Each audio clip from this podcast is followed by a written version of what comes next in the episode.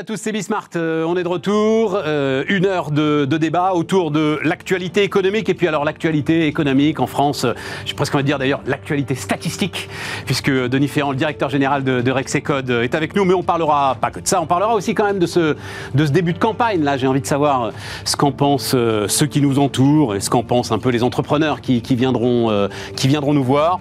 Et puis, bah, on verra. Il y a énormément d'autres sujets dans l'actualité. On verra ce qu'on aura le temps de traiter. C'est parti, c'est Bismart.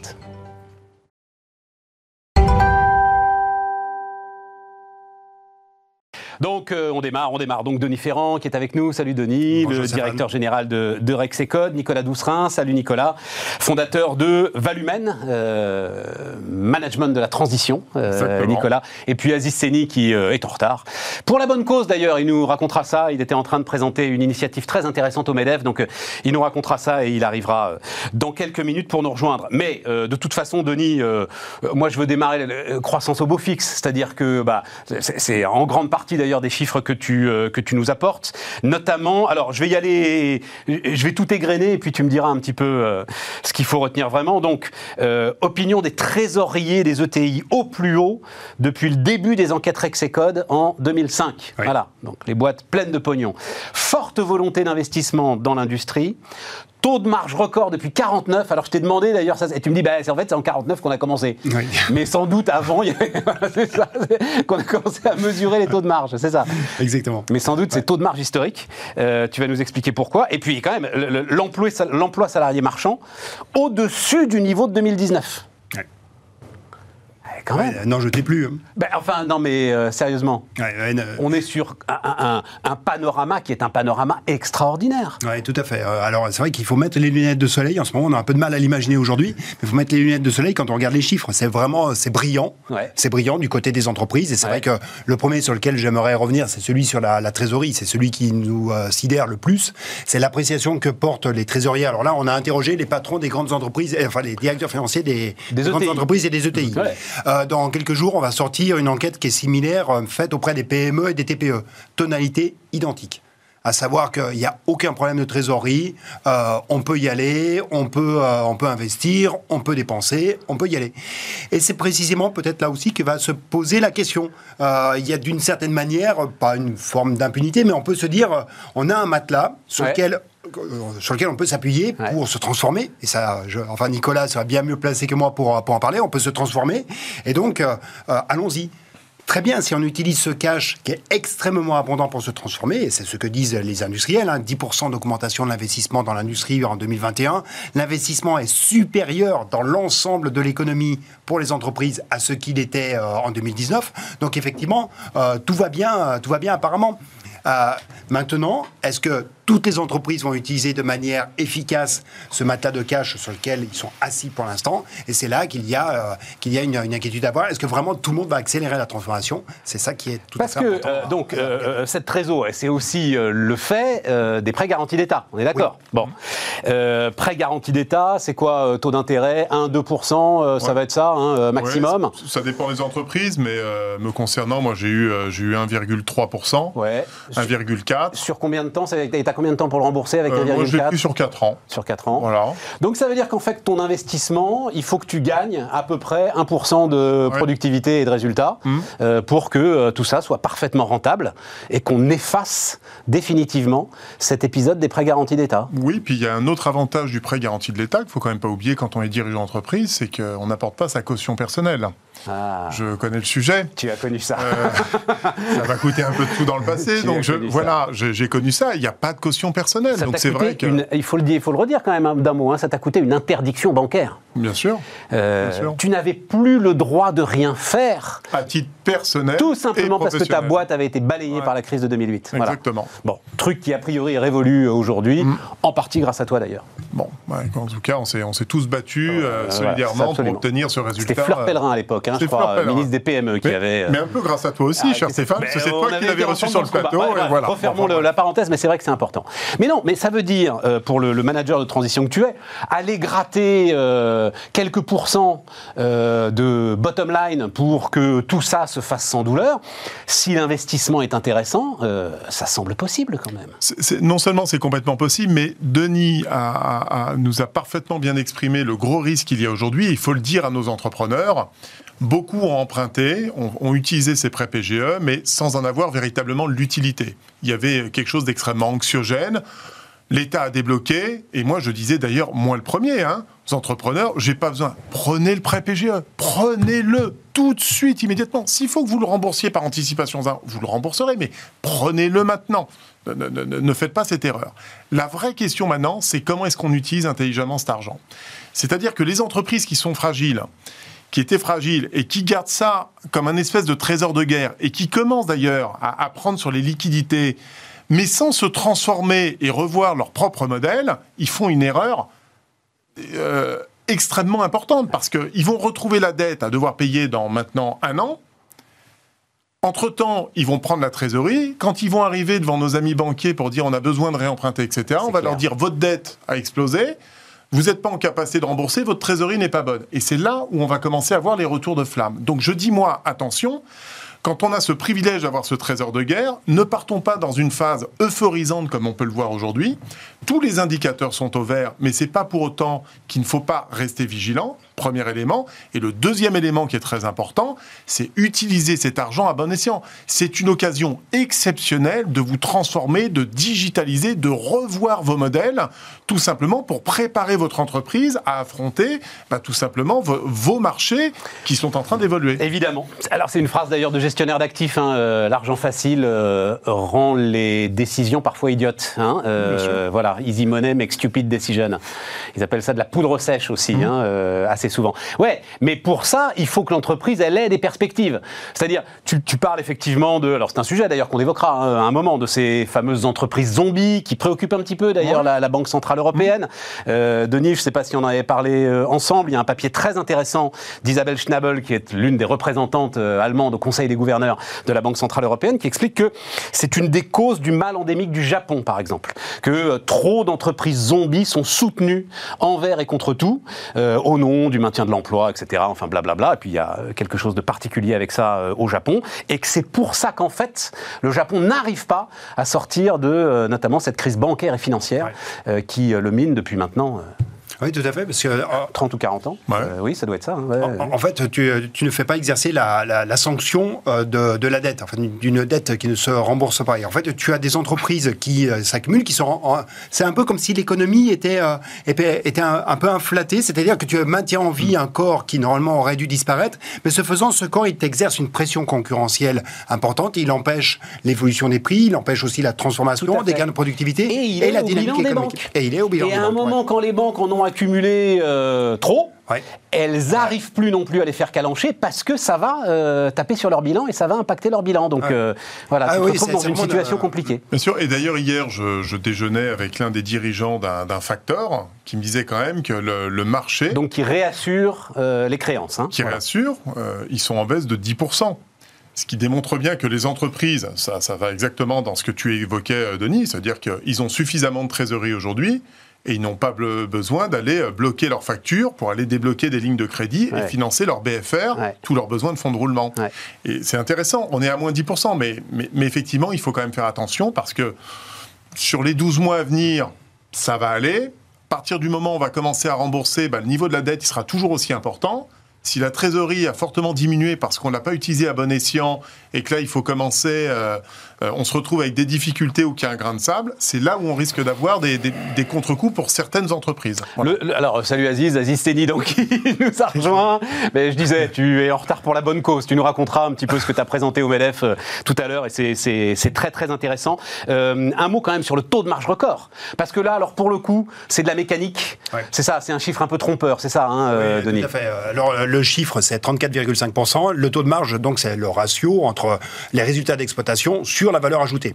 34,5%. Euh, en 2019, on était à, alors en 2019 était particulier, mais on était à, 31,5% à peu près. Donc 3 euh, points d'excédent brut d'exploitation en plus relativement à la valeur ajoutée. Alors même que le PIB, il faut quand même le rappeler, tu évoquais tout à l'heure l'emploi qui est au-dessus de son niveau de 2019, mais le PIB est encore en dessous de son niveau de, de 2019. Hein. Donc, euh, et pour autant, un taux de marge qui est exceptionnel. Mais pour, alors cette fois-ci, c'est pas les PGE, mais ce sont d'autres adjuvants publics qui contribuent à cette situation. C'est ce qu'il y a entre la valeur ajoutée et l'excédent brut d'exploitation. C'est évidemment la rémunération des salariés, mais ce sont aussi les impôts liés à la production et les subventions d'exploitation quand on regarde ces deux postes-là, si, si, en fait, euh, si on fait l'hypothèse que ces deux postes-là, les impôts de production ont diminué de 10 milliards, les subventions d'exploitation, c'est là que l'on va loger notamment euh, le fonds de solidarité. Tout ce qui a été versé au titre du fonds de solidarité, 40, 45 euh, milliards, je crois, mm. sur les deux exercices, à peu près. Oui, c'est ça, sur les deux exercices. sur les deux, exercices. Si ces deux postes-là n'étaient pas intervenus, alors le taux de marge serait quasiment au même niveau que ce que l'on avait préalablement. C'est-à-dire que l'excédent brut d'exploitation aurait diminué dans la même proportion qu'a diminué la valeur ajoutée. Donc il va revenir euh, l'année prochaine ou dans deux ans à son niveau. Les impôts de production, la baisse des impôts de production, ça c'est du permanent. Ça c'est du permanent, mais c'est pour euh, quoi L'industrie, donc oui, c'est 12 15% du PIB aujourd'hui. À peu près, oui.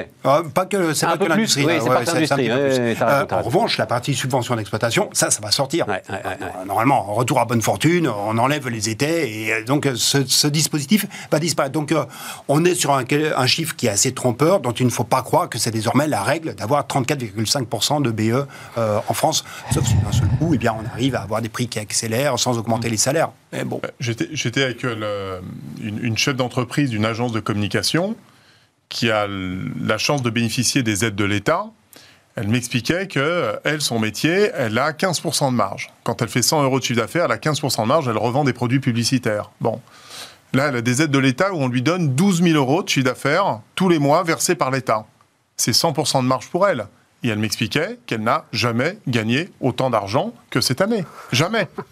Voilà. C'est un exemple, c'est un exemple très concret qui contribue notamment. non, mais c'est super. J'adore parce que ça veut dire, euh, mesdames, messieurs les entrepreneurs, c'est entre vos mains. Là, là, à un moment, on pourra pas, on pourra pas dire. Euh, ça va peut-être être une campagne présidentielle où on va nous laisser tranquille avec les baisses de charges, tu vois euh, ce que je veux dire. C'est bon, faites une pause. Vous pouvez faire une pause. C'est entre vos mains. Démontrez-nous que vous avez la capacité de bien utiliser cet argent. C'est un moment qui est douane. Aziz, ça t'intéresse? Ah, Je ne le voyais pas comme ça, euh, Nicolas. C'est super intéressant. Ah vous êtes au pied du mur, les gars. On est au pied du mur. on aime, bien. Euh, Aziz, t'es au pied du mur, voilà.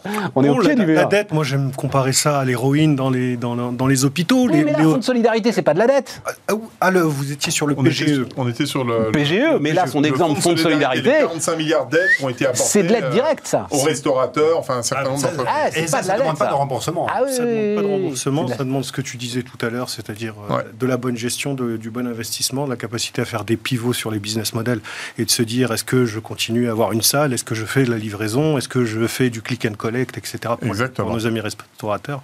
Donc oui, euh, là c'est euh, c'est up to us. nous, pas nous, parce que nous, en fait, on n'existait pas euh, avant, et donc on n'avait pas, parce que c'est sur tes chiffres d'affaires passés, évidemment. Et nous, on est, on était, on fait partie des jeunes entreprises qui ont dû se débrouiller, qui ont dû se débrouiller toutes seules, voilà. Bah oui, mais on démarrait, donc on était portés par l'enthousiasme. Euh, vous me racontiez tous les deux là euh, que euh, vous étiez au contact de responsables gouvernementaux, responsables. Denis, tu me disais que tu avais vu Jean Castex, c'était quoi? Salon Global Industrie, c'est ça Oui, Salon Global Industrie. Et qu'il touche plus seul, quoi. C'est-à-dire avec l'ensemble des chiffres qu'on vient de donner là, les gars, ils planent total. oui, tout à fait. On est passé vraiment dans une logique de campagne et une, campagne de, bilan. À savoir que bah, on commence sur la défense illustration du bilan et en, enchaînant tous les bons chiffres. Et c'est vrai que bah, tu as fait la litanie tout à l'heure des bons chiffres, et on les constate aussi dans nos enquêtes. C'est vrai que tout va bien.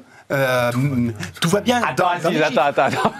tout va bien. Vas-y, vas-y, vas-y. Tout, va bien dans les chiffres. C'est vrai que bah, ça fait du bien d'aller dans des salons professionnels. Hein. Euh, c'est une saveur que l'on avait oubliée depuis, euh, depuis un an et demi. Et de voir que les gens se reparlent entre eux, refont du, business ensemble. Donc déjà, ça apporte une allégresse. Mais cette allégresse, elle a été décuplée par le discours de, Jean Castex qui nous a expliqué tout ce qui avait été bien de... les mots s'enchaînant là. Allégresse décuplée par un discours de Jean Castex.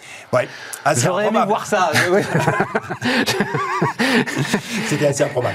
Non, mais euh, c'est vrai qu'on est, on est dans un moment où on peut avancer des chiffres qui apparaissent quand même assez ahurissants. Euh, pas de recul du pouvoir d'achat, avec on a un recul du PIB l'année dernière de 8%, pas de recul du pouvoir d'achat, des défaillances qui sont de 40% en dessous du niveau que l'on avait avant le confinement. Euh, le taux de marge, tu, l'as dit, pour les raisons que, que l'on a évoquées. Et donc c'est vrai que quand tu mets tout ceci bout à bout, euh, tu te dis que tout va bien. Sauf qu'il ne faut pas oublier qu'on a une perte globale qui est absorbée dans l'économie. Tout a été refilé pour l'instant, on a refilé le bon taux au niveau euh, de, euh, des administrations publiques, et il y a eu une perte dans l'économie qui est intervenue. Je vous avais, Aziz, vas-y, dis-nous que toi, parce que je vous avais... Tout va bien, c'est cette euphorie quand on, a un outil de production qui s'est arrêté pendant 12-18 mois et qu'on dit, bah, on a fait des bons de 6%, et bah ouais, on part de zéro, on part du fond du trou et on fait un bond de 6% sur, sur normalement, normalement dans une crise normale, il est détruit l'outil de production. Mais Là, il n'est pas détruit, il est pleine forme, tout Mais c'était une crise particulière, c'est pas une crise parce qu'on n'a plus de clients, c'est une crise parce qu'on a tout fermé. Euh, c'est pas une c'est pas la crise de 2008 euh, dont, on parlait. C'est pas une crise économique, c'est une crise de on ferme le rideau et on reste chez soi. C'est pas, c'est pas du tout une crise de marché ou de, clients qui ne sont plus là pour payer. Ça, c'est le premier point. Le second point, tout va bien. Euh, moi, j'ai des tas de collègues entrepreneurs qui cherchent à recruter en ce moment et qui trouvent pas. Donc, ah, tout va, bien. on va, on va, en reparler. Le tout va bien aujourd'hui sur euh, sur euh, les économies qui sont, qui sont réalisées. Alors on nous explique qu'il y a, euh, tu as, tweeté sur le sujet, euh, la fameuse cagnotte. ils nous refont le coup de la cagnotte. Ouais, super, on va faire des économies. le chiffre je regarde là-dessus, parce qu'à chaque fois, moi je veux qu'on donne des chiffres. Le chiffre important, c'est celui de... Alors, il est dérisoire au regard de ce qui a été dépensé, mais c'est celui qui a, été, qui a identifié la, la Cour des comptes sur les dépenses courantes. C'est-à-dire qu'en marge des... Alors, les chiffres valent un petit peu dans tous les sens, mais globalement, le coût budgétaire 40-50 euh, milliards d'euros, donc sur les deux exercices, hein, euh, pour, euh, pour le budget de l'État. Tu as 6 milliards d'euros de dépenses courantes qui ont augmenté sans aucune raison. Voilà. donc là, oui, effectivement, il y a un sujet. C'est-à-dire, c'est ce qu'on disait, l'argent facile rend les gens idiots. donc sans doute, c'est vrai aussi au sein des administrations publiques. c'est surtout que pendant une période où tout le monde est chez soi, on augmente de 6% les, le, mode de fonctionnement de l'administration générale, mm. c'est-à-dire nationale et les collectivités locales. Donc il y a on fait des économies d'un côté en disant on a une petite, une petite cagnotte pour reprendre l'expression utilisée. Pas des économies, Aziz, hein. oui, oui, non, mais, oui, mais je mets, je mets économie entre guillemets. Euh, de l'ironie. ah, cagnotte entre guillemets. Il n'y a que moi qui n'avais pas compris. C'est une approche de gestion très particulière. Une, un manager de transition. Bah, voilà. Des éléments de langage très particuliers. Et derrière, on nous explique euh, là-dessus, il y a une augmentation de 6% euh, du, du, budget de fonctionnement. Donc il y, a, il y a quelque chose qui se passe. Bon, c'est pas nouveau. La problématique de la gestion de l'argent public, euh, elle est connue, mais là, c'est flagrant. Donc, le tout va bien. Moi, je, veux bien, mais encore une fois, euh, ça dépend du prisme par lequel on regarde les choses. Et depuis le terrain des PME, j'ai pas le sentiment que ce soit si glorieux que ça. Bon, je vais aller rechercher, euh, pendant la pause, là, j'irai rechercher, je les, les, les chiffres exacts euh, du soutien et effectivement du, et effectivement du, du petit dérapage. Euh, toi aussi, tu as eu la, la, même impression. Et toi, c'est qui? C'est le porte-parole du gouvernement ah, que tu as croisé J'avais Gabriel, Gabriel, Attal. Voilà. Et, et, même impression d'une... Ah ben, on, était, on était clairement en campagne. Bon, d'abord, Gabriel Attal est est un brillantissime orateur, il se débrouille très bien. Je l'avais à 15 mètres de moi au MEDEF 92 euh, il, y a, il, y a, maintenant une petite semaine. Et effectivement, c'était, il a défendu le bilan du président de la République sur le quoi qu'il en coûte. C'est un succès 100% lié au président de la République. Et donc, il nous a Exactement. Donc, euh, euh, on nous avait annoncé 2 millions de chômeurs. Bah, regardez, on est en dessous de 2019. On nous avait annoncé une faillite des entreprises. On n'a jamais fait aussi peu de faillites en France. On bon, enfin, tous les chiffres qu'on vient, qu'on vient de citer là. Et, c'est vrai, quand on prend un tout petit peu de recul et de hauteur, le, le vrai sujet qu'il faut traiter, c'est que à court terme, là maintenant, tout de suite, les indicateurs sont verts. Si maintenant on prend un tout petit peu de hauteur et qu'on regarde sur le moyen terme, sur notre outil de production, sur la baisse des charges, la baisse de la dépense publique, on va y venir, Stéphane. C'est le sujet à l'élection présidentielle. on, va y venir. juste un petit mot, je ne sais pas si tu as eu le temps, euh, Denis, de lire. Alors je vous l'ai envoyé aussi parce que j'ai pas tout compris. Donc il y a un papier de la directrice générale, enfin de la chef économiste de la DG Trésor, c'est ça, Agnès Benassi-Kéré qui en gros nous explique que oui, effectivement, euh, il y a eu beaucoup de dépenses budgétaires, mais que cette dépense budgétaire, en fait, tu la retrouves euh, pour 80% sur les comptes courants des gens, donc dans les banques, donc qu'elle a servi à acheter en fait la dette, et que donc tout ça est en circuit clos, et que ça va très bien, et que euh, euh, le, fleuve va rentrer dans son lit. Enfin, je, tu, as eu le temps de lire le truc Oui, effectivement. C'est vrai que la macroéconomie, de toute façon, c'est la tuyauterie. Hein. donc il faut suivre, faut suivre les fluides et où est-ce qu'ils vont, où est-ce qu'ils vont circuler. Et ce que l'on dit d'ailleurs des comptes courants des ménages, on peut le dire aussi des comptes courants des entreprises. Parce que euh, toute, euh, cette liquidité, c'est pas seulement à destination des ménages. En gros, euh, il y a une augmentation. On, on s'est amusé à calculer de combien a augmenté le déficit budgétaire par rapport à ce que l'on aurait dû avoir. Et en fait, tu te, tu te rends compte que tu as augmenté la, masse de, des interventions de l'État d'environ 280 milliards d'euros par rapport à ce que l'on pouvait imaginer. C'est ça. Et sur 18 mois, hein, 280 millions, voilà, 280 milliards sur euh, Augmentation du cash dans les entreprises, pas loin de 100 milliards euh, d'euros qui est intervenu l'année dernière. Tu as à peu près 157 milliards, je crois, qu'a calculé la Banque de France sur l'épargne additionnelle. Donc l'un dans l'autre, en fait, ce que tu as en moins du côté des administrations publiques, tu le retrouves en disponibilité et je dis bien le mot disponibilité, chez les ménages, chez les entreprises. Toute la question, c'est évidemment de savoir qu'est-ce que l'on fait de ces disponibilités Alors on a déjà un début de réponse pour les, euh, pour les ménages, qui est venu même inquiéter la Banque de France. Les disponibilités se sont retrouvées en bonne partie sur de l'achat immobilier. Euh, c'est-à-dire qu'on l'utilise, on a utilisé euh, cet argent qui a alimenté une, une, aspiration quand même assez forte à la hausse des prix de l'immobilier dernièrement. Il y a eu une augmentation très forte des transactions. Une partie de ces transactions a été utilisée, euh, enfin s'est appuyée sur ces liquidités importantes. sur les, entreprises. les banques n'ont jamais eu autant de demandes de prêts des particuliers. Hein. c'est un record absolu. Ils sont en hausse de 30 à 40 hein. Absolument. Et les, les, entreprises, bah, pour l'instant, elles ont, elles ont cet argent, elles ne l'ont pas forcément mobilisé. Elles le mobiliseront à un moment ou à un autre. Le tout est de savoir si elles le mobilise intelligemment, comme tu l'as appelé. Est-ce que c'est au fil de l'eau, parce que j'ai une augmentation de l'ensemble des coûts qui intervient, et donc j'y réponds, parce que j'ai aussi une demande d'augmentation de salaire en raison des difficultés de recrutement, j'y réponds, ça tombe bien, j'ai du cash, je peux le faire. Oui, mais elle en déduit, si j'ai bien compris, elle en déduit qu'on est un petit peu dans une situation, alors on parlait de la du mauvais côté de la situation japonaise tout à l'heure, ça c'est le bon côté, c'est-à-dire ce qui fait la force du Japon avec 280% de dette sur PIB, je crois que c'est ça, hein, euh, le Japon, c'est que c'est détenu par des Japonais, et donc il n'y a aucune pression en fait par cette dette. Et donc, Agnès Benassi-Kéré dit en fait comme il y a effectivement l'ensemble de ces dépôts qui sont en fait intermédiés par le système bancaire, que le système bancaire achète la dette d'État, en fait, l'ensemble de ces dépôts, eh bien, c'est la dette d'État. Et donc, on n'aura aucune pression sur cette dette, et donc, on n'a pas à s'inquiéter. C'est à peu près ce que je comprends, hein, euh, c'est effectivement si tu fonctionnes en, circuit fermé. Eh ben oui, mais sauf que tu tu fonctionnes pas en bah circuit fermé. Le Japon, le Japon fonctionne. Le en Japon fonctionne en circuit fermé. Ça n'est pas le cas de l'économie française. L'économie française, pour moi, l'indicateur qui est le plus méconnu, qui est pourtant le plus important, me semble-t-il, c'est ce que l'on appelle la position extérieure nette. La position extérieure nette, c'est la différence euh, que tu as entre les actifs que tu détiens sur l'étranger minorer des engagements que tu as vis-à-vis de l'étranger.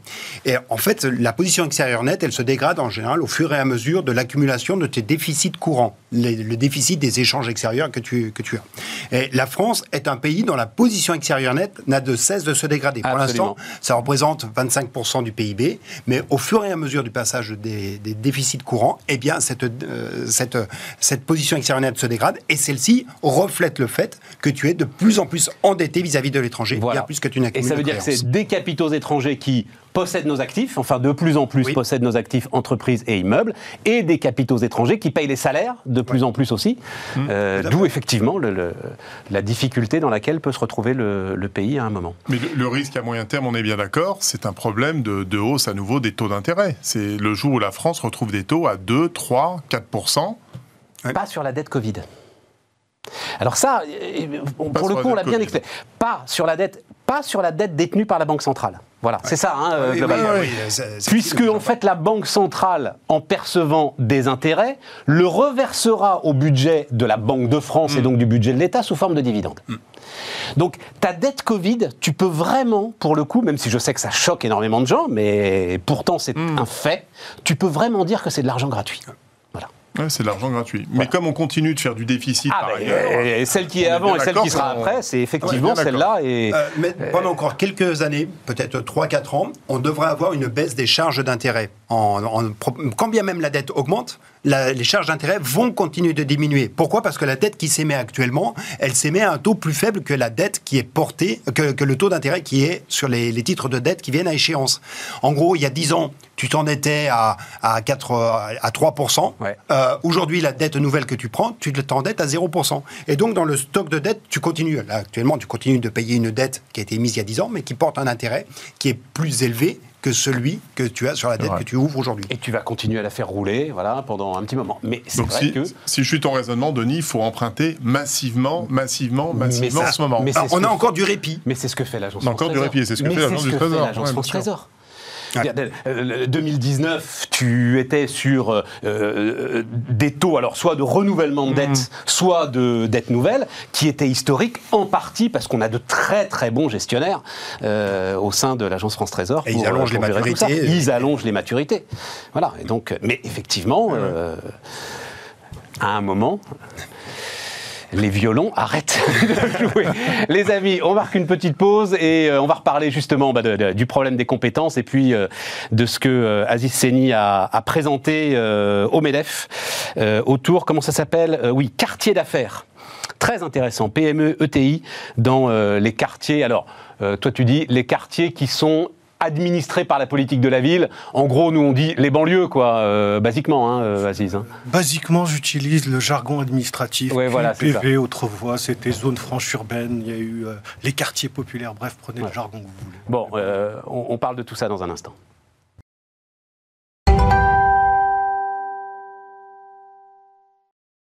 Donc on repart les amis. donc les chiffres dont je vous parlais. Coût budgétaire 2020 de l'ensemble des dispositifs coûts budgétaires. Hein, voilà, 49 milliards d'euros et 50 milliards d'euros euh, prévus sur 2021. Euh, Donc ça, c'est le coût budgétaire. Et sur mars 2020 été 2021, le fameux comité de suivi, donc euh, présidé par Benoît Curé, arrive avec le chiffre effectivement de 230 milliards d'euros de euh, soutien divers aux entreprises. Voilà, 230 milliards d'euros. Là-dedans, tu mets euh, les PGE, là-dedans, tu mets le chômage partiel, là-dedans, tu mets les créances qui n'ont pas été perçues. Enfin voilà, c'est pour ça qu'il y, a une énorme différence entre le coût budgétaire réel et puis euh, la somme globale de soutien aux entreprises qui ne sera pas une somme de déficit. Voilà, c'est pas 230 milliards d'euros de déficit. Il y a un certain nombre de cet argent qui, à un moment, va être récupéré. Et donc, c'est bien 6,9 milliards d'euros de dérives de dépenses ordinaires qui a été constaté par la Cour des comptes euh, sur euh, l'exercice 2020 pendant qu'on pouvait lâcher l'ensemble de ces milliards. Voilà euh, hmm. les chiffres tels qu'ils sont tels qu'ils sont établis. Aziz, tu disais effectivement, donc on parlait emploi salarié avec un niveau supérieur, emploi salarié marchand. Euh, non marchand aussi d'ailleurs, je pense sans doute, avec un niveau supérieur au niveau de 2019. Ouais, voilà. Euh, et donc toi, tu le traduis en euh, crise de compétences. Bah, crise de compétences, et puis cette difficulté, cette incohérence entre d'un côté des entreprises qui cherchent euh, des collaborateurs, qui cherchent de la main-d'œuvre, et de l'autre côté un taux de chômage qui reste quand même euh, assez élevé. Et ce pont sur lequel depuis des années euh, on essaye de travailler en disant il faut plus de formation, etc., etc., ben, ça semble ne pas avoir fonctionné. Donc la réforme de, la réforme de, du, chômage qui est, qui est assurance chômage, et puis la grande réforme de la formation de Muriel Pénicaud quand même, hein, qui à un moment va, donner, va quand même va probablement donner un, un résultat mais en entendant, il y a, des urgences. Et, moi, je saute sur ma chaise à chaque fois que je vois des, des, collègues chefs d'entreprise dans le bâtiment, dans le transport, dans la logistique, dans la restauration, qui m'expliquent qu'ils ont du mal à, trouver. Et puis de l'autre côté, des, des, gens qui me disent ben, on ne trouve pas de travail, peu qualifié, pas qualifié, voire parfois. Alors, sur le cadre et, et, direction. alors, Aziz, non, non, mais allons tout de suite dans le, dans le truc, parce que qui m'intéresse. Bah, d'ailleurs, je crois que c'est les échos aujourd'hui qui font tout un dossier là-dessus. Et j'ai cherché le mot que toi, tu mets en avant qui est le mot d'immigration. Alors j'ai toujours du mal à t'en parler d'ailleurs parce que ça fait un petit peu, euh, tu vois, déterminisme, voilà. Donc euh, je regardais dans le truc des échos, il euh, n'y a pas. On te parle du big data, on te parle de, mais personne ne parle de, de l'immigration comme solution au déficit de compétences. en ce moment, c'est tabou. En ce moment, il y a, a d'autres débats, il y a un autre vent qui souffle. Mais si je, je l'ai tweeté et puis j'ai reçu des appels et des SMS en me disant mais tu te rends pas compte de ce que tu dis? En plus, comme tu dis, ça fait un peu cliché. Mais attendez, si les Français ne veulent pas euh, de certains emplois, moi je considère, et euh, je suis euh, un libéral, donc je suis d'accord pour qu'on ne prenne pas un job parce qu'il ne nous plaît pas.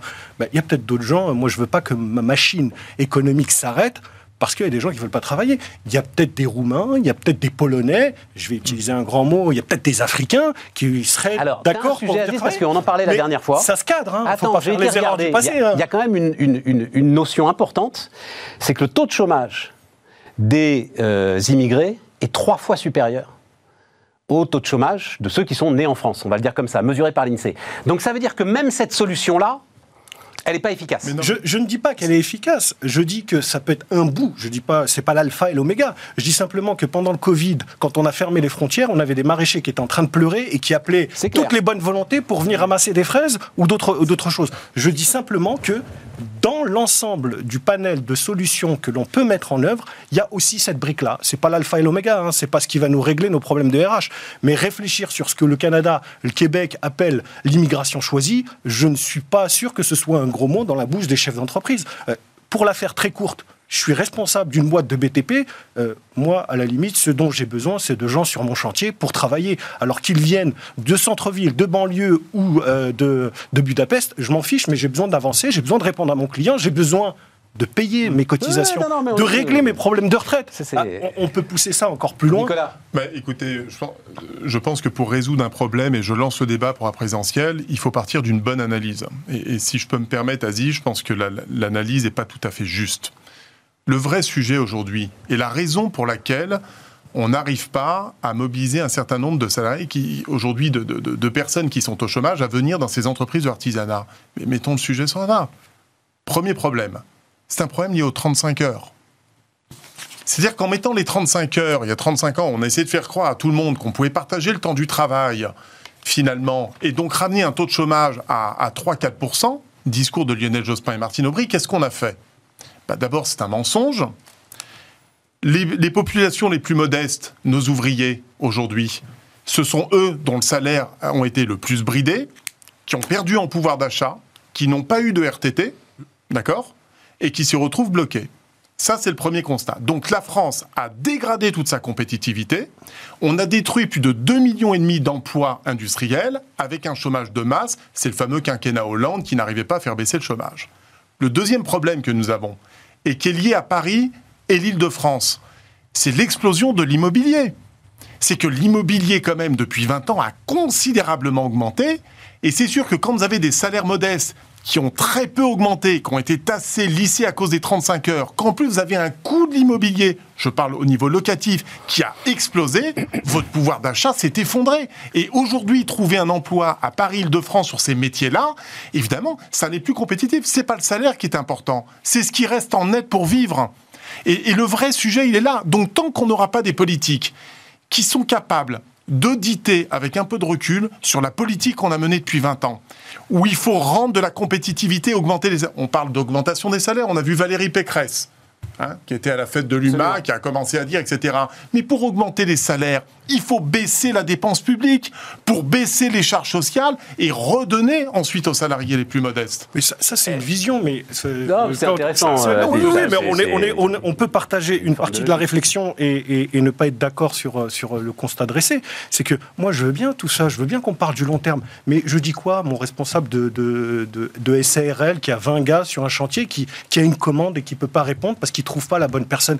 Moi, je veux bien qu'on fasse de la philosophie, de l'idéologie sur le sujet, en disant les deux sont pas incompatibles. Tu as raison. En, disant simplement, en disant simplement, moi, j'ai un besoin urgent tout de suite de main d'œuvre. Euh, de l'autre côté, et pour l'avoir vécu derrière mon bureau, écoutez, monsieur Séni, vous me proposez un salaire pour un poste de chauffeur. Moi, je veux bien, mais en restant à la maison, en toussant le chômage, avec les aides au logement, etc., il m'en reste plus en ne faisant rien qu'en travaillant.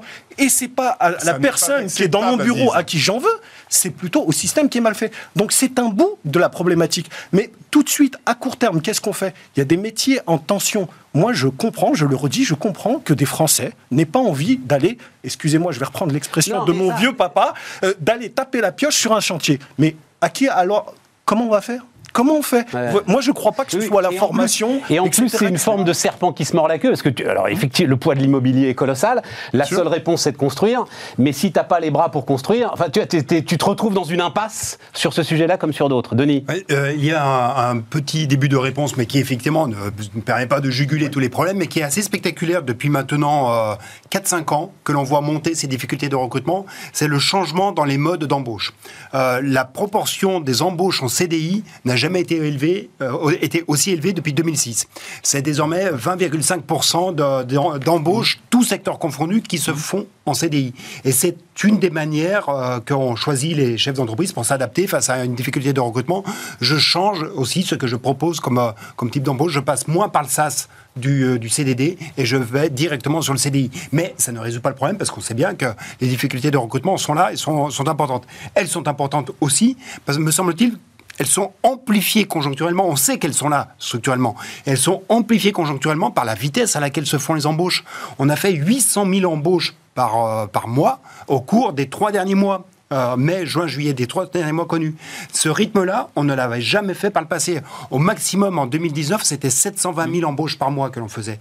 Il y a aussi une forme très temporairement de speed limit, qui d'une certaine façon, qui, a, été atteinte par les RH. Ce que disait Nicolas, et d'ailleurs, enfin, il y a un moment, les heures supplémentaires défiscalisées, c'était pas autre chose hmm. qu'une forme de réponse au problème que tu posais. C'est-à-dire qu'effectivement, les salaires à 35 heures aujourd'hui, ça devient une équation très très compliquée pour tout un tas de boulot, et particulièrement euh, dans les grandes villes.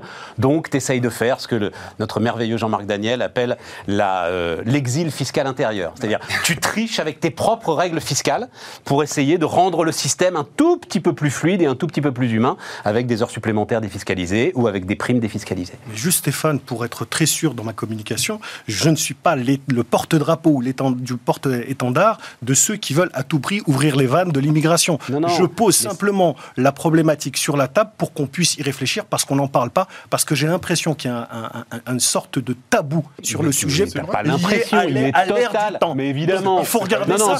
Cette immigration, moi, je la vois à travers, à, l'aune et à travers le prisme de, des ressources humaines, de la gestion des ressources humaines. Euh, aussi simple que ça, de manière euh, presque froide en tant qu'entrepreneur. Après, on et tu le sais, nous serons, c'est le seul endroit ici où on en parlera comme ça. Voilà. non, non, non, non, mais c'est et, et c'est pour ça que tu me disais, il faut qu'on en dise un mot. Et je suis ravi qu'on en dise un mot parce que personne, enfin, tu n'as même plus le droit, en fait, exactement comme tu l'as dit, tu n'as plus le droit dans le débat public de, euh, alors l'expression que j'avais utilisée une fois, de, dépénaliser le débat sur l'immigration, voilà, mmh. de parler d'autre chose que d'islam, de violence, de sécurité, de terrorisme, de je ne sais pas quoi, enfin, de Coran, de trucs. T'as pas le droit de parler. voilà. Donc ici, on va le faire régulièrement. voilà. Mais si tu veux, c'est toujours pareil, Aziz. Hein. Euh, tu parlais des ouvriers. Euh, je, travaille des boîtes, parfois des, des, électriciens. Je comprends bien le sujet, mais le sujet de l'emploi, il n'est pas que là. Tu sais qu'aujourd'hui, au niveau de l'éducation nationale, pour former nos jeunes, nos hommes politiques. nos... enfin, tu, dis euh, nos ouvriers, nos jeunes, tu parles comme ils sont pas à nous, ils sont pas comme. C'est c'est les hommes politiques qui disent ça. J'ai toujours, ça m'a Je vais te dire très franchement, ça me, ça me choque énormément. Macron, il parle sans arrêt nos jeunes. Je préfère parler de notre pays. Notre pays, oui, il est à nous, mais les jeunes, ils sont pas à nous. Bah, parce que moi, j'en ai quatre, toi, un certain nombre. J'en ai quatre aussi. Mais bon, voilà quoi. Si tu veux, mais au niveau de l'éducation nationale, tu sais quand même que sur 2000 emplois créés, tu avais 2200 candidats dans l'académie de, en Ile-de-France. Tiens, alors question. Et ce que je veux dire, c'est que même. reste là-dessus, reste là-dessus, Nicolas. Est-ce que c'est un tel scandale, la proposition de euh, Anne Hidalgo? Est-ce que. Alors, là aussi, j'ai fait petit calcul hein, euh, pour ah vous.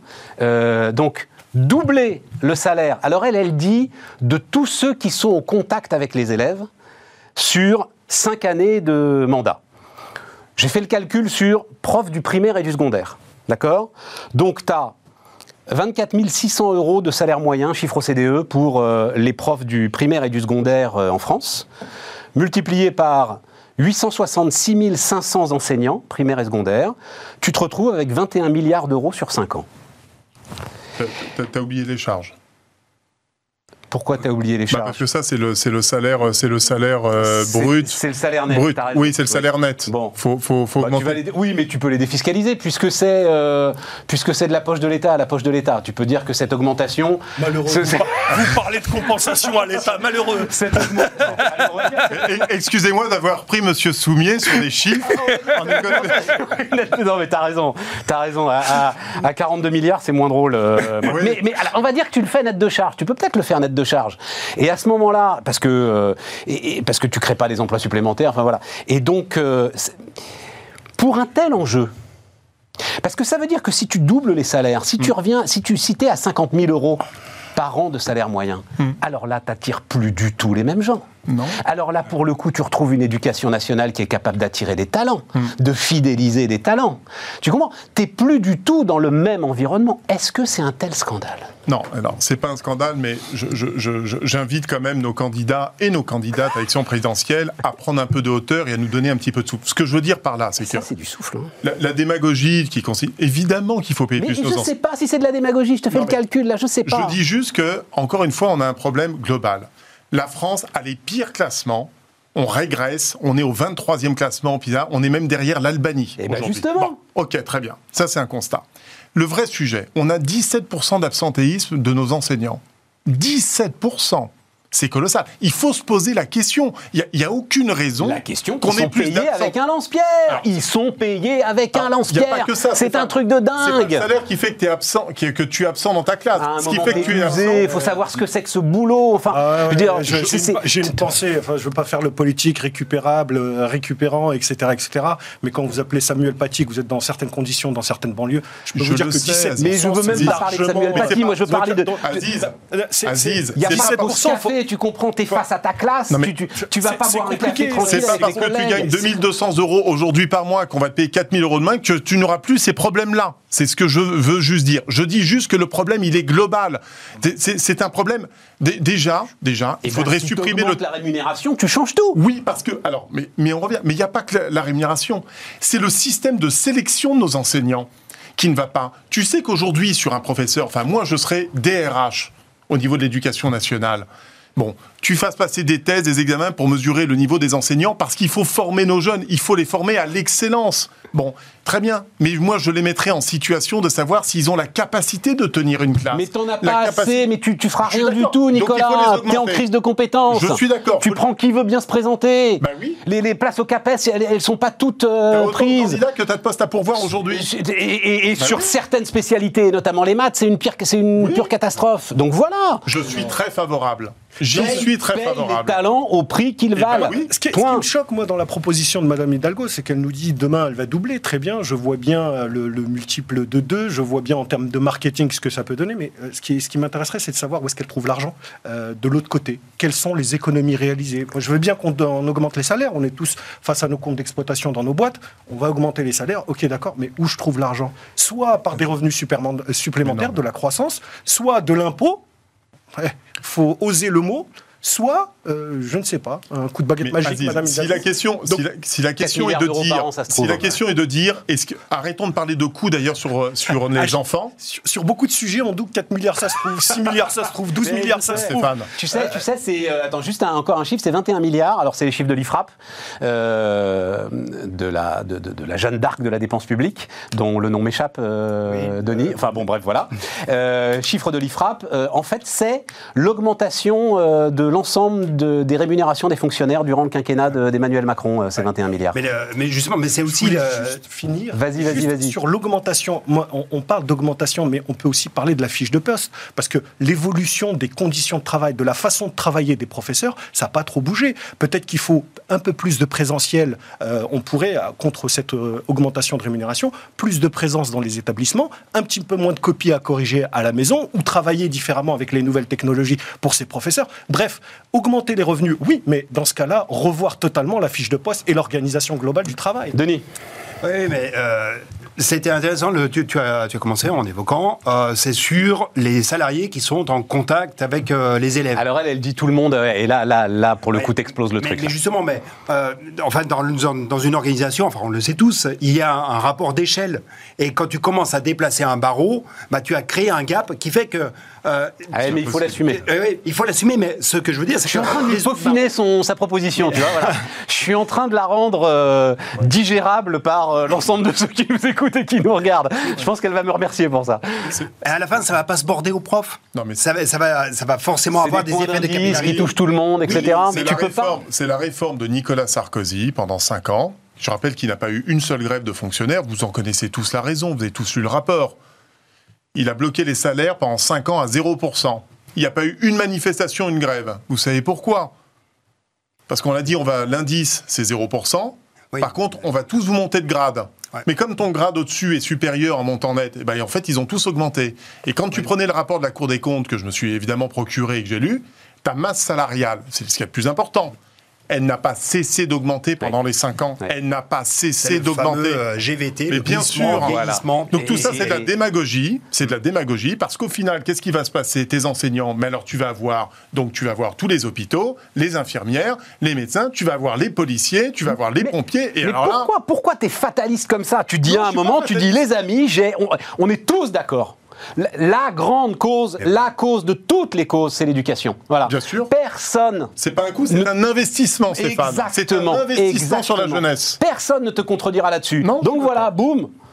Oui, mais tu vas doublement net mais tu me baisses la dépense publique. Doublement net de charge, 21 milliards, et tout le monde signe. On ne peut pas juste dire on va augmenter les salaires, c'est tout le cadre, et, je partage ça avec toi, c'est qu'il faut, il y a tout le cadre à revoir, la manière, le nombre d'heures dont on, travaille sur place, le rapport aux élèves, la, différenciation par rapport au territoire. Je suis désolé, mais on n'enseigne pas de la même manière euh, en Provence qu'à Paris, que dans certains territoires par rapport à d'autres. Donc il y, a toutes ces spécificités à prendre en, en, Aziz, si tu veux changer le monde, il faut faire un premier pas.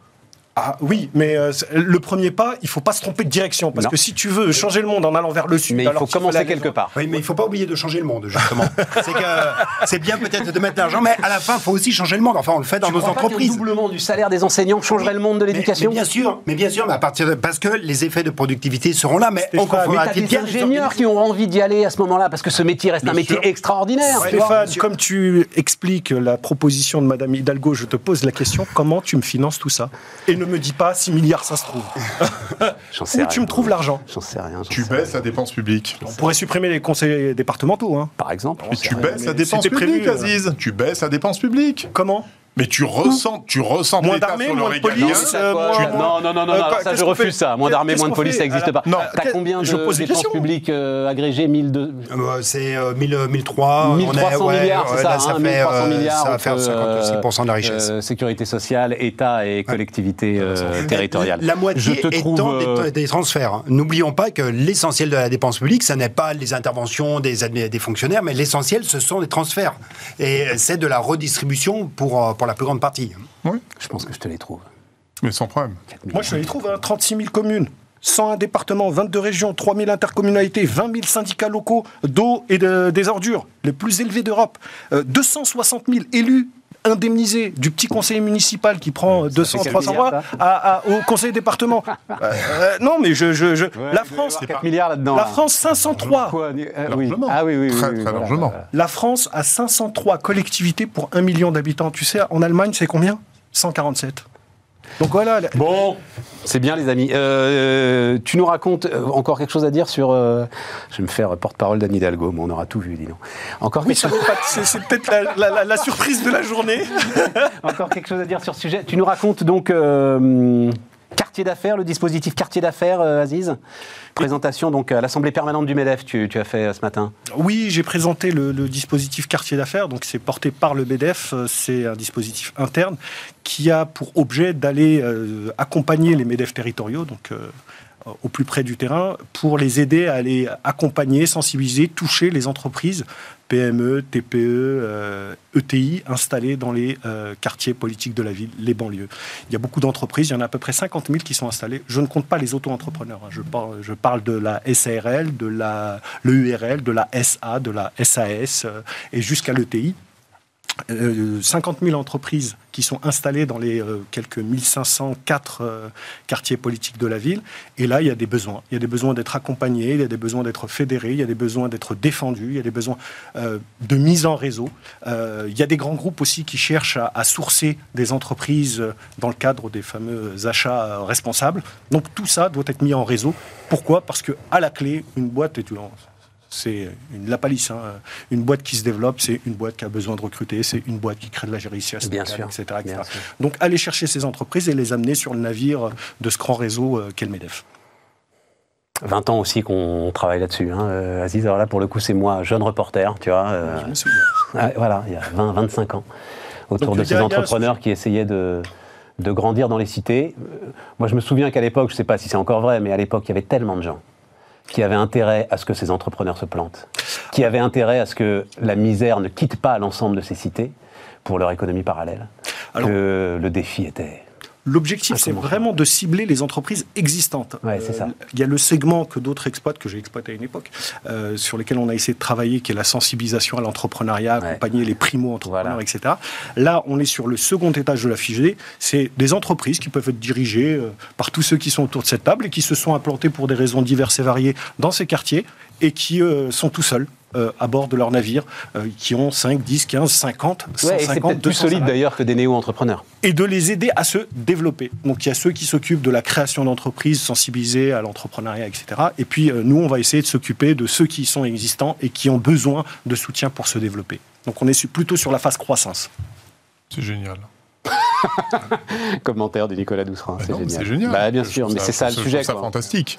C'est ça le sujet. C'est créer cet aspirateur, créer du lien, se connecter pour créer de la richesse, du développement et aider, j'imagine, un certain nombre de tous nos jeunes dans les quartiers euh, quand même extrêmement compliqués et difficiles, euh, bah, justement à. Tu n'y arrives pas à enlever le possessif. Mais ça, c'est parce que tu as fait de la politique en fait. Hein. Euh, ouais, On fait tous de la politique. Et ça s'appelait Nous citoyens d'ailleurs. Donc voilà. Mais c'était nous, c'était nous, c'était nous. C'était nous, nous citoyens. Ouais. Bon, alors c'est toujours compliqué quand on fait ces débats passionnants. C'est que là, il reste quelques minutes et est-ce qu'on a le temps de, démarrer un, nouveau sujet? Tiens, juste un mot là-dessus, parce qu'on était euh, encore là-dessus. Euh, vous avez un avis, euh, Donita, un avis RSA jeune, revenu d'engagement, parce qu'ils sont en train de finir de peaufiner le truc là. donc revenu d'engagement, ça va être a priori donc pour, les, pour 1 million de, de jeunes, moins de 25 ans, limité à 18 mois. Donc il y, y a, quand même une contrainte, voilà, tu as 18 mois pour te former, trouver ton boulot. Euh, ouais, tu as regardé un peu ça par rapport à un RSA jeune basique, quoi, qui serait, écoute. C'est comme toujours, en fait, on se focalise beaucoup sur la partie revenu. Et on oublie peut-être la partie activité. Ce qui est important, c'est véritablement qu'est-ce qu'on va mettre en fait comme dispositif qui te permet de te mettre le pied à l'étrier. Et donc, c'est indispensable qu'il y ait ce. Oui, euh, oui parce que justement. Un chronomètre qui tourne, une horloge qui tourne. A priori, le public qui va être ciblé, c'est ce que l'on appelle les NITS, hein. ceux, qui, sont, euh, qui ne sont ni en emploi, ni en formation, euh, ni, ni en stage. Donc, les étudiants ne seront pas éligibles, par exemple, a priori, à ce dispositif. Et donc, il faut être bien sûr que ces personnes-là sont, sont insérées dans un processus formation. Après, le relais sera pris par le RSA si jamais ils n'en seront pas sortis. Enfin, le, RSA qui commence à partir de 25 ans. Et donc, la, limite de 18 mois, c'est une limite qui correspond euh, à, qui doit aller un petit peu au-delà de la, formation, de la durée de la formation moyenne. Je crois que la durée des formations moyennes, c'est autour de, autour de 12 mois. Et donc, ça donne un peu de, ça donne un peu de latitude pour pouvoir une fois accompli son processus de formation, avoir un peu de temps pour chercher euh, un boulot. Donc en termes de calibrage, ça m'apparaît assez adapté, mais il faut vraiment insister sur la partie A du, euh, du RSA. Moi, je trouvais que l'idée était intéressante et j'ai essentiellement, alors c'est peut-être euh, le côté entrepreneur engagé, impact social. Mais j'ai pensé beaucoup à de nombreuses associations, type Resto du Cœur, la Banque Alimentaire, etc., qui ont beaucoup de mal à trouver des bénévoles et qui pourtant, sur euh, certains postes, ont vraiment euh, des compétences à transmettre. Il y a des petits postes euh, où on peut apprendre quelque chose, ah, on peut valoriser la logistique des restos du cœur, il se trouve que voilà. ah non non non, ah bah oui. J'ai pensé à ça, je me suis dit tiens, un jeune qui qui aurait un, petit revenu et en face irait au resto du cœur, à la banque alimentaire. Ah oui, mais c'est pas le sujet ça, Aziz. C'est pas ça, c'est pas les emplois jeunes. Tu comprends C'est pas pour les associations. Non non non, non. C'est de la vraie formation. Ah oui hein. oui, c'est de la vraie formation. Ah et ça, ne t'interdit pas d'être le resto du cœur et d'avoir un contrat avec une vraie formation derrière. Hein. C'est pas l'objet. C'est pas l'objet. Mais l'objet n'est pas L'objet, c'est que ce soit professionnel. L'objet n'est pas exclu et vous pouvez professionnaliser au sein d'associations. J'ai vérifié. D'accord. je, te fais confiance. Donc c'est à eux que j'ai vérifié. C'est à eux que j'ai pensé. Ouais, mais je sais pas si ce serait aussi efficace que euh, tu es face à un patron, quoi. Mais es face, évidemment. Mais je te dis, j'ai pensé en voyant ça à eux. Parce que ce sont de merveilleuses associations, mais ce sont des retraités bénévoles euh, qui ont un cœur. Euh, mais comme tu le disais donc, tout à l'heure. Et, donc, je, enfin, tu vois, je veux dire, le jeune qui va être là-dedans, c'est pas la réalité de l'entreprise. C'est pas la euh, réalité de la. malheureusement. Je, ne sais pas si. Alors, voilà, là, il y a un sujet. Il y a un sujet de débat. Est-ce que c'est la réalité de l'entreprise ou la réalité du poste qui compte? Parce que, comme tu le disais juste à l'instant, la réalité de la logistique, des restos du cœur, des Maüs, de, de la banque alimentaire, etc., t'apprends vraiment un métier logistique derrière. Donc, Mais que ce soit chez hein, les restos du cœur. Et avec une dimension et un management peut-être qui sera un peu différente que le speed que tu peux avoir dans une TPE où tu dois être au four et au moulin et où peut-être on n'aura peut-être pas le temps de tout expliquer. Donc non, moi je trouve que cette dimension, ça peut être intéressant pour ce segment-là, pas que. Mais c'est vrai, je réfléchis à ce que tu nous disais, euh, Nicolas, c'est-à-dire que si tu restes en bout de chaîne avec les impasses que tu vas être très bien décrites, c'est-à-dire euh, tes 35 heures et un salaire de merde, euh, et euh, le fait que il faut que tu fasses 3 heures aller, 3 heures retour parce que les loyers près de, du resto où pour lequel tu auras été formé ou je sais quoi sont inaccessibles, et eh ben en fait, voilà, tu, tu, parce que tout ça, tu vas aller buter face au même mur, quoi. Non, mais moi, ce qui me, ce qui me, ce qui me choque toujours, c'est que tout ça, évidemment que c'est utile, mais tout ça, ce sont des pansements. C'est comme les restos du cœur. Mais c'est parce qu'ils refusent le RSA jeune, en fait. Tu as parfaitement raison. Non, non, mais, c'est ça. Je, je, Il fallait trouver absolument une parade. Le vrai sujet, si on veut éviter que les jeunes se retrouvent au chômage et trouvent un emploi, il faut repartir de la base. Que nos jeunes sachent calculer, compter, lire, écrire correctement, dans des bonnes filières de formation, pour ensuite correspondre aux besoins des entreprises qui ensuite pourront les recruter. Le problème, c'est qu'on crée plein de pansements et, il le faut pour aider à court terme. Je reprends ce que tu as dit tout à l'heure, Aziz. Tu as parfaitement raison. Tes artisans qui n'arrivent pas à recruter là, qui ont les chantiers, il faut bien trouver une solution. Mais le problème, c'est qu'on ne s'attaque pas à ce grand projet de transformation que doit faire l'État. Et c'est là où l'État doit, doit agir avec des projets à long terme, prendre de la hauteur, un peu de, une vision, quoi, un projet. Denis euh, J'ajouterai juste un mot à ce que disait Nicolas, et c'est très impolitiquement correct. Euh, je pense que la dimension de savoir-être est aussi tout à fait fondamentale. L'apprentissage du savoir-être est un des éléments qui contribuent aux difficultés de recrutement. Quand un patron se rend compte qu'il a face à lui quelqu'un qui n'est pas, qui ne sera pas en capacité de porter devant un client, parce que tout simplement l'expression n'est pas bonne, l'aperçu premier n'est pas bon, bah, ça fait partie, ça aussi, ça fait partie des apprentissages, et que l'on oublie beaucoup trop de, de mentionner toutes les soft skills les soft skills, oh, comme tu dis. Le savoir-être. Le savoir-être. Restons sur le savoir euh, non, je regardais là, euh, effectivement, puisque tu avais parlé de Valérie Pécresse, donc c'est hausse des salaires jusqu'à 2,5 fois le SMIC, hausse de 10%. Financé par retraite à 65 ans, dégressivité des allocations chômage, donc est-ce que c'est la même que celle de Macron ou est-ce qu'on en rajoute, ça je n'ai pas été regardé, et des économies sur euh, les dépenses de santé. Ah. Mais elle le finance. Ah oui, parce que comme nos régimes de retraite sont fortement bénéficiaires et qu'on a pléthore d'argent et ah qu'on ben, n'a même pas besoin de le euh, réformer. retraite à 65 ans, là pour le coup, tu le remets dans l'équilibre, hein, le régime de retraite. Hein. Oui, mais il faut déjà rembourser notre régime actuel qui, qui est défi... Tu sais que tu non, sais non, non, retraite à 65 ans, tu règles le problème. Denis, je parle sous ton. Mais... Bah, de toute façon, d'ailleurs, euh, on en parlera euh, directement la semaine prochaine. fera... Mais je t'assure, enfin, je parle sous le contrôle de. Tu finances et le déficit de tous les régimes de retraite et tout. Retraite à 65 ans. La borne d'âge est d'une efficacité, mais. Ah oui, bah, ça c'est sûr. De toute façon, il faut, se rappeler toujours d'un élément qui, pour moi, est tout à fait symptomatique, c'est le revenu, enfin le revenu d'activité est plus faible que le revenu d'un retraité ah actuellement. Mmh. Euh, il y a quand même peut-être aussi quelque chose. Encore un mot, mais vraiment un mot, parce qu'on est au bout là. Ah non, un mot, c'était pour rebondir sur, euh, sur le seuil des 65 ans de retraite. Est-ce qu'elle aborde le sujet des régimes spéciaux ou pas? Je ne suis pas rentré dans le détail de. je pense. Et eh, tu sais, 65 ans. Non, mais les mecs, euh, même Eric Wirth, il est à 64 seulement. Hein, donc 65 ans, c'est un. Enfin, on verra euh, ce qu'il en reste, mais c'est un épouvantail. Hein. Je ne sais pas. Si c'est elle, je ne sais pas si elle maintiendra cette borne d'âge. Les amis, j'étais ravi. Euh, et on se retrouve demain sur Bismart. Et j'essaierai à nouveau de défendre l'idée de Danny Hidalgo. Ça me plaît bien, cette histoire. On a son directeur de campagne. à demain.